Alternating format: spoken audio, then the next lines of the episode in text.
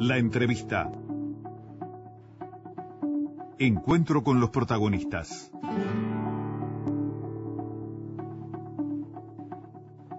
Ministro Enzo Benech, un gusto que esté por acá. ¿Cómo anda? Buen día.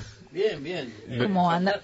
Lo hicimos esperar un, un poquito el micrófono. Ahí está. Ay. Lo hicimos esperar unos minutos. Estábamos repasando numeritos electorales, pero indudablemente también son datos que a usted le interesan. Por supuesto. Después me cuenta qué conclusión, porque yo no lo pude escuchar porque estaba llegando. Apronté el mate y estaba tomando un mate. Sí, lo- le- se pusieron a, a- a conversar con usted allí y no, Sí. no lo dejaron escuchar. Después le pasamos la info, entonces.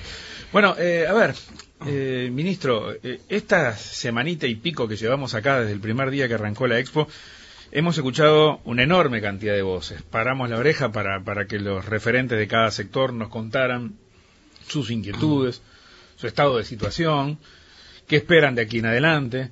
Eh, una Expo particular, evidentemente, por el momento electoral que el país vive, eh, pero encontramos, más allá de, de diferencias instrumentales acerca de lo que hay que hacer, mucha coincidencia con todos los referentes con los que hablamos acerca de la importancia que tiene eh, la agropecuaria para el país, de que hay que ir todos juntos y todos tenemos que verlo de la misma forma esto.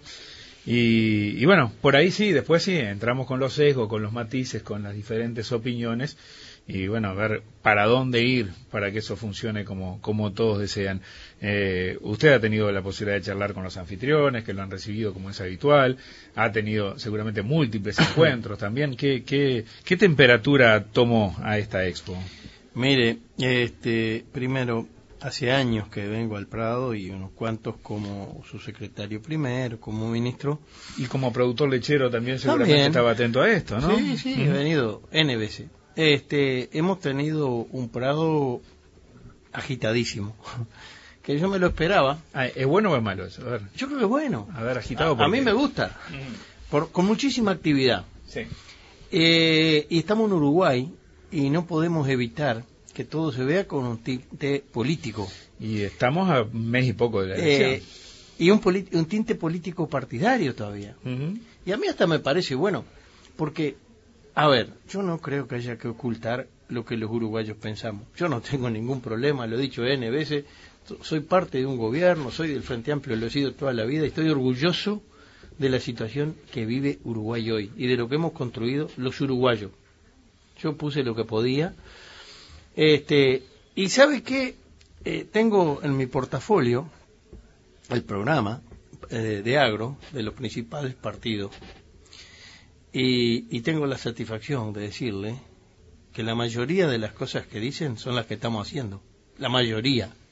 Y hay algunas políticas que fueron fuertemente criticadas en su momento, todos los partidos lo tienen como un objetivo. Y si quiere le pongo uno bien conflictivo, A ver, a ver, cuente. el chipeado obligatorio de los perros. Todos los sectores políticos, y estuve en 33, lo- lo- los referentes. Por lo tanto, este, sabe que eso me gusta, porque eso es política, pero no política partidaria, es política de Estado.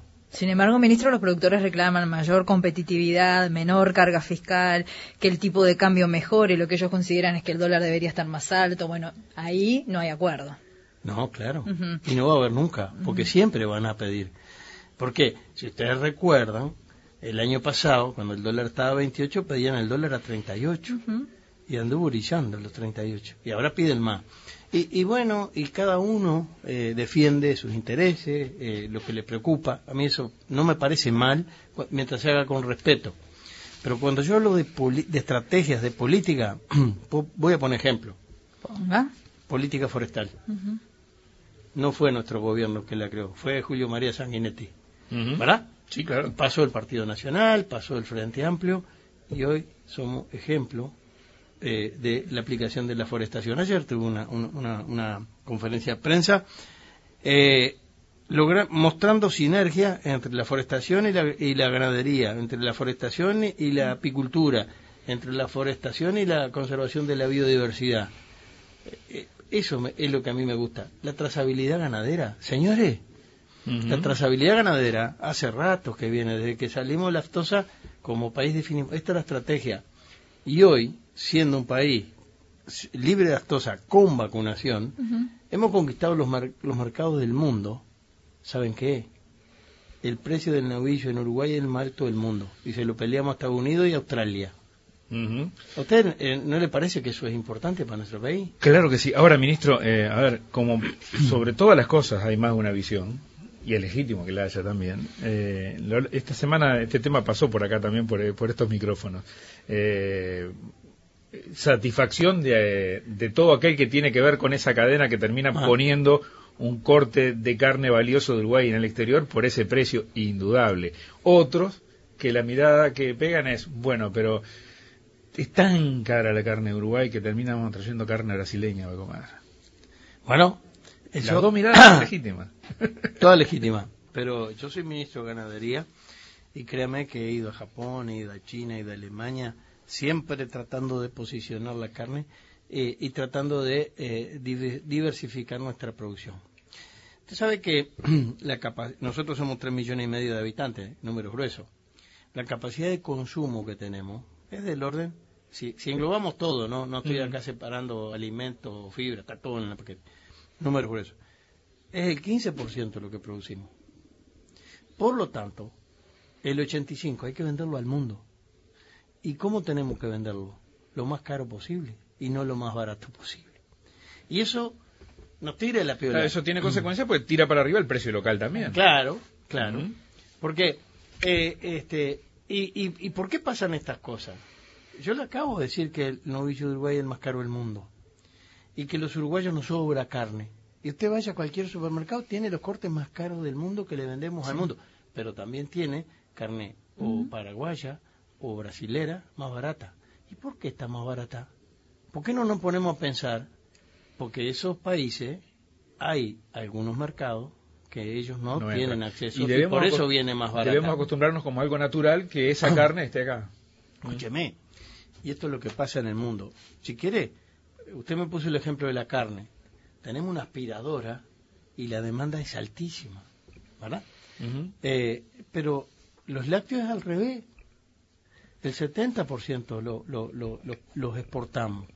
Pero de los ingresos de nuestra industria, el 30% justifican el 47% del ingreso. Y, el y, y ahí la leche está tarifada. Sí. Entonces, a ver, ¿qué, qué quiero decir con esto? Señores, vivimos en Uruguay, somos productor de alimentos, no tenemos capacidad de comerlos todo, pero la plata genuina que todos los uruguayos manejan, ¿verdad? Para comprar los autos, los televisores, el combustible y todo, el grueso, el 80% viene de estos rubros. Por lo tanto, este, por lo tanto, cuanto más caro lo podamos vender, mejor, ¿verdad? Y eso también hace que suban nuestros ingresos. O, a ver, o, o- o- o se creen que es arte de magia que Uruguay tiene el ingreso per cápita más alto de, de América Latina. Estamos arriba de Chile. Este, yo creo que ahí, También es caro vivir acá, ministro. obviamente, Es caro. ¿eh? obviamente es caro. Y no va a volver atrás. ¿Y por qué es caro? Señores, porque tenemos educación, porque tenemos salud, porque gastamos plata en eso como sociedad, porque los salarios han aumentado, han aumentado. Entonces, esas cosas que eh, yo estoy totalmente de acuerdo y las reconozco y yo creo que no hay que ocultarlas, porque es lo que nos pasa en la realidad. Pero esa realidad hace que siendo un país caro, en el mundo nos respeten y muchas veces quieran imitarnos. Y los grandes inversores del mundo, cuando miran el mapa y tienen el mundo para invertir, deciden venir a Uruguay. Ministro, otro sector que se quejó aquí fue el sector arrocero. Dicen que están pasando una de las peores crisis. Sin embargo, ustedes dicen que fue de los sectores que el gobierno le, le prestó mayor atención. Entonces, ¿uno qué lectura tiene que hacer? Bueno, que es un sector que está con dificultades, pero las dificultades más grandes son comerciales. En el caso del arroz, usted sabe que los uruguayos comemos poco arroz. El 95% de lo que produce lo colocamos en el mundo. Y hay problemas de mercado.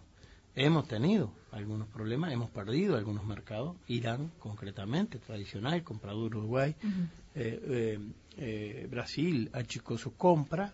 México, un mercado importante que tenemos algunas dificultades. Entonces, eh, es cierto eh, que le hemos puesto mucha atención, es cierto. Que hemos solucionado los problemas, no es cierto porque todavía falta. Y la cadena arrocera es una cadena integrada, donde los costos pesan mucho. Un productor, la mayoría inclusive de, de los chicos, son productores que no tienen campo y tienen que pagar renta, no tienen agua y tienen que pagar el agua. Entonces, tenemos una ecuación que no cierra. Este, y, y eso hemos trabajado. Que falta solucionar, y yo creo que sí, que en todos los órdenes. Pero usted me está poniendo de- los ejemplos casi el peor escenario. Porque el arroz. Mire, los dos rubros que tenemos problemas, el- más grandes, ¿no? Problemas Arroz, hay varios. arroz y lácteos. Y la- Arroz y lácteos. Es lo que han nombrado los productores a lo largo de la semana. bueno, Mm. piensen un poco. Mm. ¿A qué mercados vendemos? Al, al pobre, al que tiene poco poder adquisitivo. La leche en polvo, el grueso va a Argelia Ajá. Sí, sí. y No, algo a China. Eso ¿Ah? no, no, no entra a. Unión Europea. No va. Eh, eh, la carne, que yo le puse el otro ejemplo, ¿a dónde va? A Japón. Sí, País Japón, desarrollado. Estados Unidos, Europa. Eh, en ese orden. Ujú. Entonces, eso también pesa. Y en eso, ¿cómo podemos hacer para cambiarlo? No es fácil. Ministro, Sí, eh, ¿El acuerdo con la Unión Europea no abrirá otros mercados? ¿No se está analizando? En el caso del arroz, a ver, el acuerdo con la Unión Europea es un acuerdo, yo creo que beneficioso a Uruguay, que nos dio mucho trabajo, muchísimo trabajo, que tuvimos que discutir los temas de el acceso de carne, las denominaciones Sí. de origen. Yo creo que este acuerdo que se, que se firmó recientemente es favorable a Uruguay, hay que instrumentarlo. No va a ser sencillo, va a llevar unos cuantos años. Hay atrás de esto también, y no dejo de reconocerlo, dificultades por temas que no son propios nuestros. Porque lo que firmamos es Unión Europea-Mercosur. Y ustedes han escuchado estos últimos días la quema de los bosques Sí, del sí, Amazonas. sí. Bueno, eh, en este caso, Brasil es nuestro socio. Sí. Y Francia está del otro lado, Claro. eh, reclamando los temas ambientales. Bueno, esto en la agenda Mm. eh, a nivel del mundo, estas cosas están presentes. Y el peso que tiene Uruguay es muy escaso. Ministro, eh, recordará aquellas manifestaciones que fueron enormes de el cierre de la administración de Valle, eh, previo a, a- a las elecciones en las que luego ganó Vázquez, donde el agro se manifestó en Montevideo fuerte. Capaz que hasta usted estaba en aquella Sí, claro que estaba. Sí, yo era productor. Eh, eh, claro, por eso, a eso me refiero. En aquella época producía leche en Colonia. ¿verdad? Sí, Bueno. sí, sí.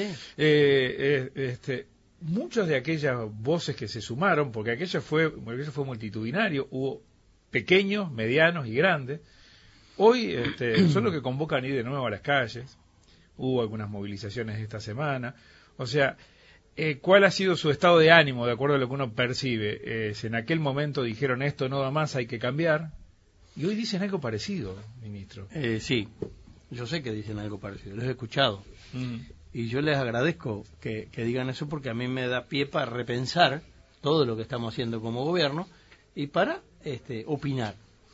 Y yo creo que eh, el peor este, situación que pasa es decir que esta crisis es tan grave como aquella, porque parten de un diagnóstico equivocado. Yo viví la crisis de esa época, 2001, 2002. Este, y, y ¿saben qué? Eh, era otro país. Porque yo era productor lechero. Usted sumaba lo que valía el campo, lo que valía las vacas, lo que valía el tractor, lo que, todo lo que tenía. Vendía todo y no pagaba nada. Ahora No la cadena de, pagos no está cortada. No, no solo que no está cortada, está volando. O, o no anduvimos en el Prado acá. Ustedes no, no vi- Pregúntenle a los vendedores de maquinaria a ver si vendieron o no. ¿Eh? Yo le pregunté. Es decir, y cuando dijeron que la cadena de pago se cortaba hace un año atrás, en la sequía del 2018, que fue muy dura, y hubo gente que, que tuvo dificultades, ¿saben qué? No, no solo no se cortó la cadena, la, el- la gente volvió a sembrar con la ayuda de los vendedores de insumos, con la ayuda de los bancos, con la ayuda, digo, todos trabajamos. Yo también, yo salí porque a mí me pedían urgentemente un fondo sojero porque se cortaba la cadena de pago. Yo salí a recorrer y me parece que no se corta. ¿Por qué? Porque el productor agropecuario, lo primero que sabe es que si no paga las cuentas trabajando, no las paga nunca más. Y un productor, agricultor, sabe que su actividad depende del clima. Y si viene un año seco y no cosecha, hermano, no hay vuelta, no hay regalo. Entonces, eh, en ese escenario, y estoy hablando retroactivo, Sí. se sembró, el, año- el tiempo nos acompañó muy bien y tuvimos dos expuestos. Un año no cosechamos nada por la seca, el año siguiente cosechamos muy bien y los precios bajaron, pues la soja estaba más bajo. Pero ¿sabe qué? Casi todos pagaron las cuentas y achicaron las viejas que tenía y siguen trabajando. Por lo tanto, otra vez, diagnóstico equivocado. En ese caso, en ese caso de la agricultura, yo lo puedo decir con las pruebas de este año. Porque fíjense las exportaciones de Uruguay, 18% incremento en el primer semestre. ¿En base a qué? Una de ellas, importante, Sí, sí, soja. Sí, soja. Sí. Eh, ha sido sí, más tumultuoso el comportamiento de otros productos de, eh, de la cadena agroindustrial. Algunos de ellos ya hablamos, el caso de los cereales o el caso de los de los lácteos también la madera para este primer periodo, pero lo de la soja es indiscutible y lo de la carne logrando los precios también. Eh, esta coyuntura entonces no es más que una coyuntura que está vinculada con situaciones circunstanciales, no hay cuestiones de fondo, entonces para ver, considerar que eh, eh, haya menor superficie cultivada en algunos rubros, eh, que esperen menores resultados en otros, que haya sectores, como es el caso de los tambos, que eh, se pierda productor, porque ahí está lo que te decía, la máquina tiene que estar funcionando siempre, el día que se fue, se fue. Sí, Y bueno, esas cosas son, son aspectos, a su entender, solo de la coyuntura, circunstanciales, o, o- No. o tenemos que cambiar algo, que es lo que No, no. le dicen desde la tribuna. Son estructurales, Sí. Eh, pero es difícil de cambiarlo. Porque eh, que se pierdan productores, cierto. Mire los que se van. Uruguay somos un- una población envejecida. Los que se van, en general, son los más chicos y los que no tienen recambio generacional. Y atrás de esto, hay todo un tema de cultura, que en el caso nuestro le llamamos conciencia agropecuaria. Sí. Ujú. ¿verdad? Yo pongo siempre ejemplo, un productor chico. A ver, la sociedad en general señala la Sí. producción agropecuaria como un buen responsable de los temas ambientales que tenemos, de la contaminación. La sociedad lo está diciendo, el productor es contaminador. Se olvida que todos somos contaminadores, Todos. en general, todos somos, pero se lo señala la producción agropecuaria. Por otro lado, un productor chico este, trabaja todos los días, los 365, y gana chirola. Yo le digo, un productor de 50 hectáreas, 40 vacas lecheras, ordeñando 365 días por año, dos veces por día, eh, se quedará con 20 mil pesos en el bolsillo por mes. Entonces, eh, a ver, eh, ¿usted le parece que a un viejo como yo, yo tengo 69 años, ¿verdad? Ganando 20 mil pesos, trabajando todos los días, ¿se le puede exigir, vos quedaste para seguir laburando? Y bueno, entonces no negocio el No. agrocá con esas condiciones. No, porque el agro, además, tiene un tema de escala que hay que entenderlo.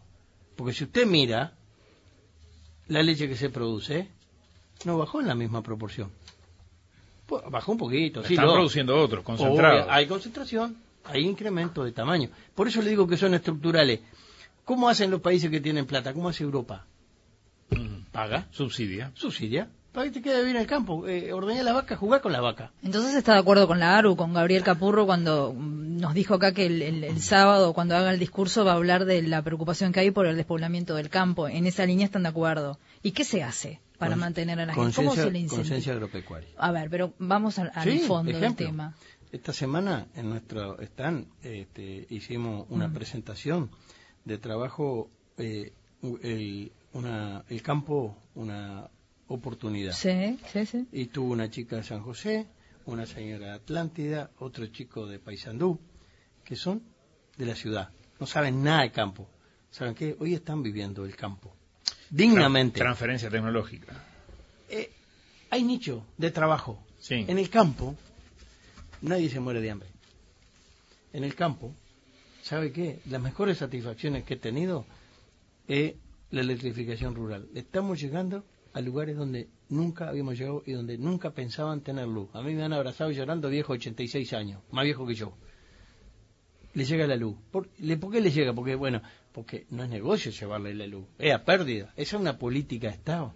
Ahora, para que una persona se quede a vivir en el campo, señores, precisa tener luz eléctrica para poderse bañar con agua caliente y que no se le pierdan los alimentos con una heladera. Sí, sí, Caminería en condiciones. Precisa tener caminería, precisa tener Buen eh, conexiones y teléfonos celulares, Claro. precisa tener conexión a internet.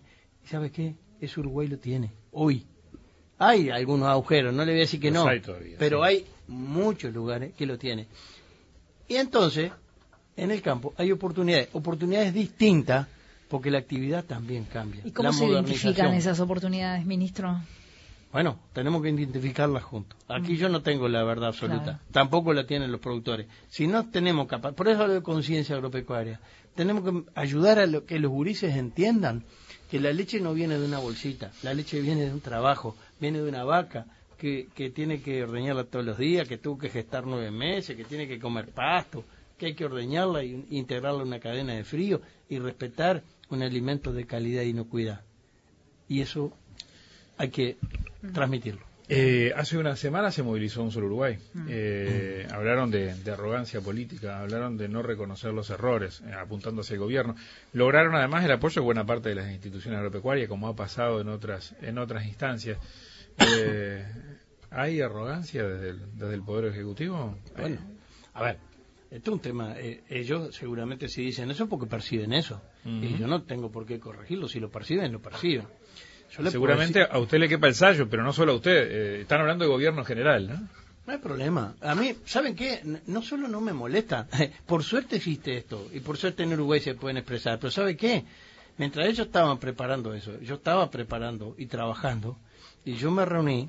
No porque se porque me vengo reuniendo con todas las gremiales agropecuarias a lo largo de toda mi gestión. Y yo me reuní eh, hace hoy 10 días, no este lunes pasado, el otro con todas las gremiales agropecuarias. ¿Para qué? Para trabajar las cadenas. Y le voy a poner un ejemplo, que es lo que planteé arriba de la mesa. ¿sí? Planteé, a ver, la industria cárnica, los precios andan volando, pero tenemos un problema, señores. ¿Cuál es el problema? Que precisamos más animales para faenar y más carne para vender. Demanda hay.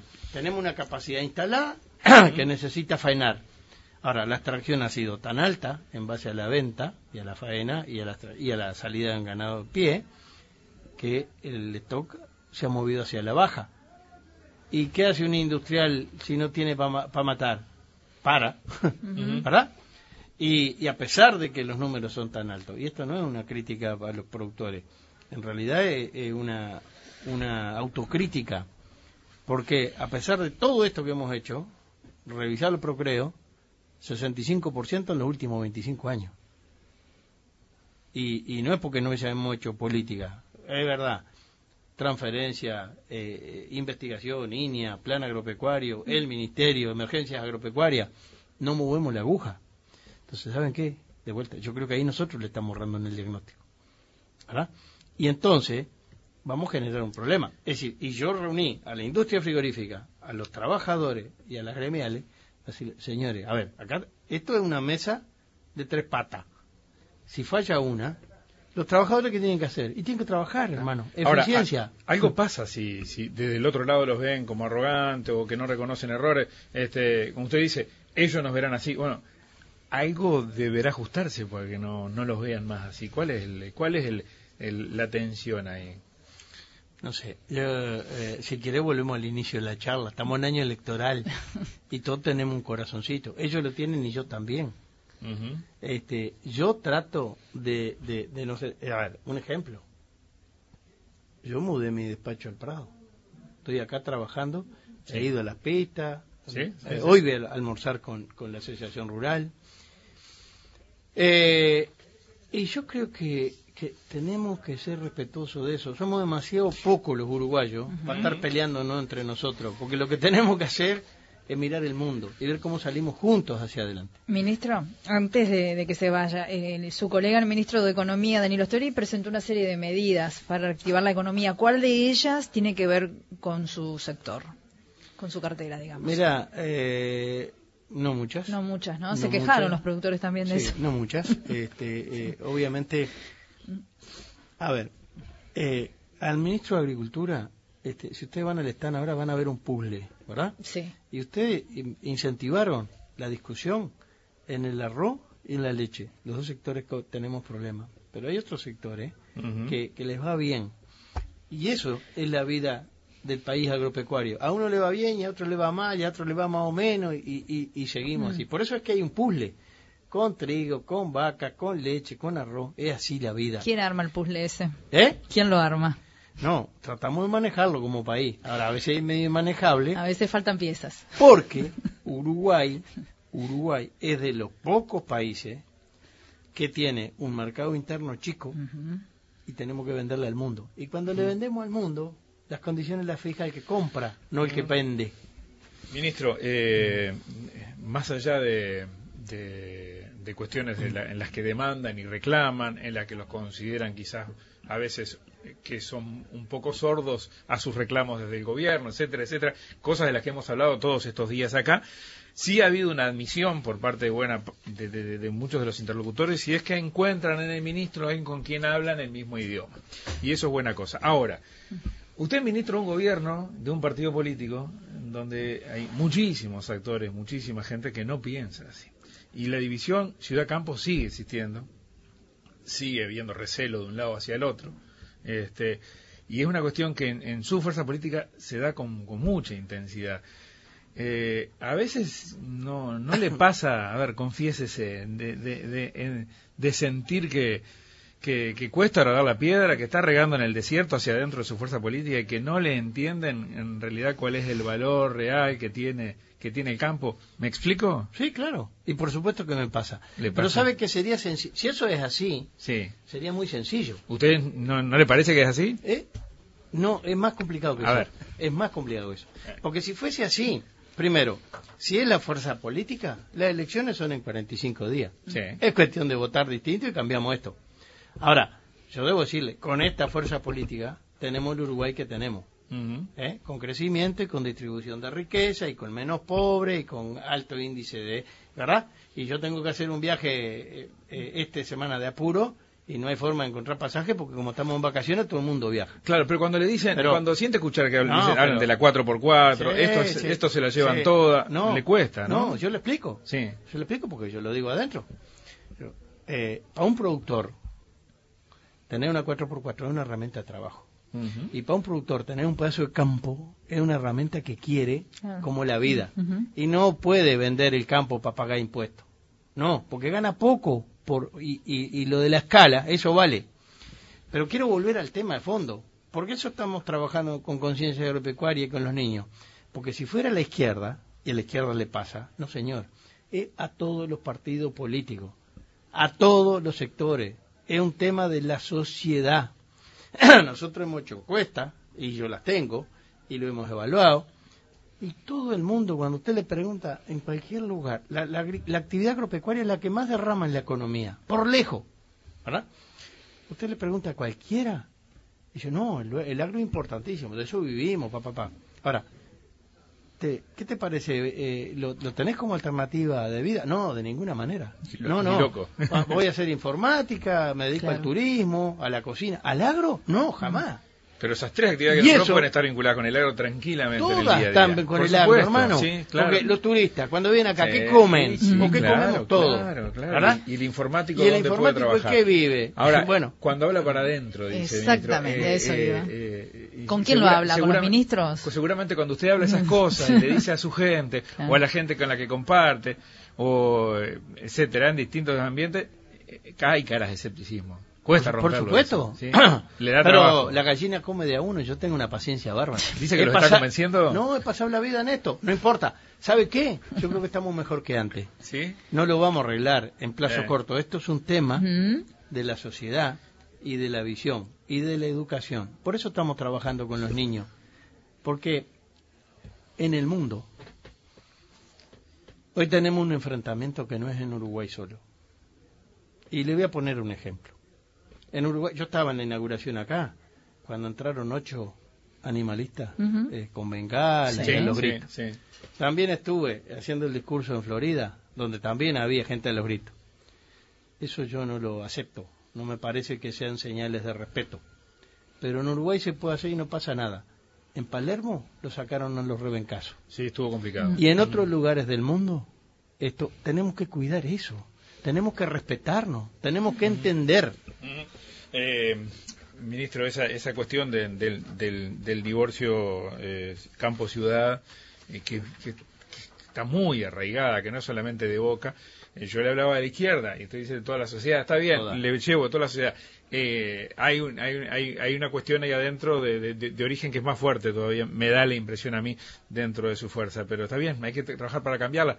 Y en definitiva, en esa línea también estamos nosotros acá tratando de apoyar un poquito para que la visión y escucharnos y poner los oídos este, todos este, nos encuentre el mismo lado. Pero bueno, ¿Saben que eso es lo desafío? Sí. Yo leí un libro hace un tiempo y logré convencerme que uno tiene que poner su- todas sus energías Sí. en las cosas que puede cambiar. Poner energía en las cosas que no puede cambiar es lo más inútil que puede haber. Y yo le reconozco estos factores, pero creo que venimos cambiando y tenemos muchísimos puntos de encuentro que son los que nos hacen avanzar y los otros los seguimos conversando. Pero no pongamos por encima los que tenemos en desacuerdo porque no avanzamos. no avanzamos nada. Ministro Enzo Benech, un gustazo. Gracias, ¿Sí? ministro. No, muchas gracias a ustedes y felicitaciones por eh, eh, este móvil espectacular que tiene. Y, y además el agradecimiento por permitirme llegar a la gente, que nos conozcan, que sepan lo que estamos haciendo, que somos personas de carne y hueso que alguna vez le pegamos y otra vez le erramos. Y, no hay eso- problema. De eso se trata, esa es la idea. Hace un ratito, hasta hace un ratito estuvo sentado ahí en esa silla que está usted, Evaristo, 76 años, peón de cabaña, que nos contó buena parte de, de su vida recorriendo el país y lo gustoso que está en la tarea que hace. Eh, eso es parte de esto. ¿no? Muchas gracias. Gracias. Que pase bien. Un placer.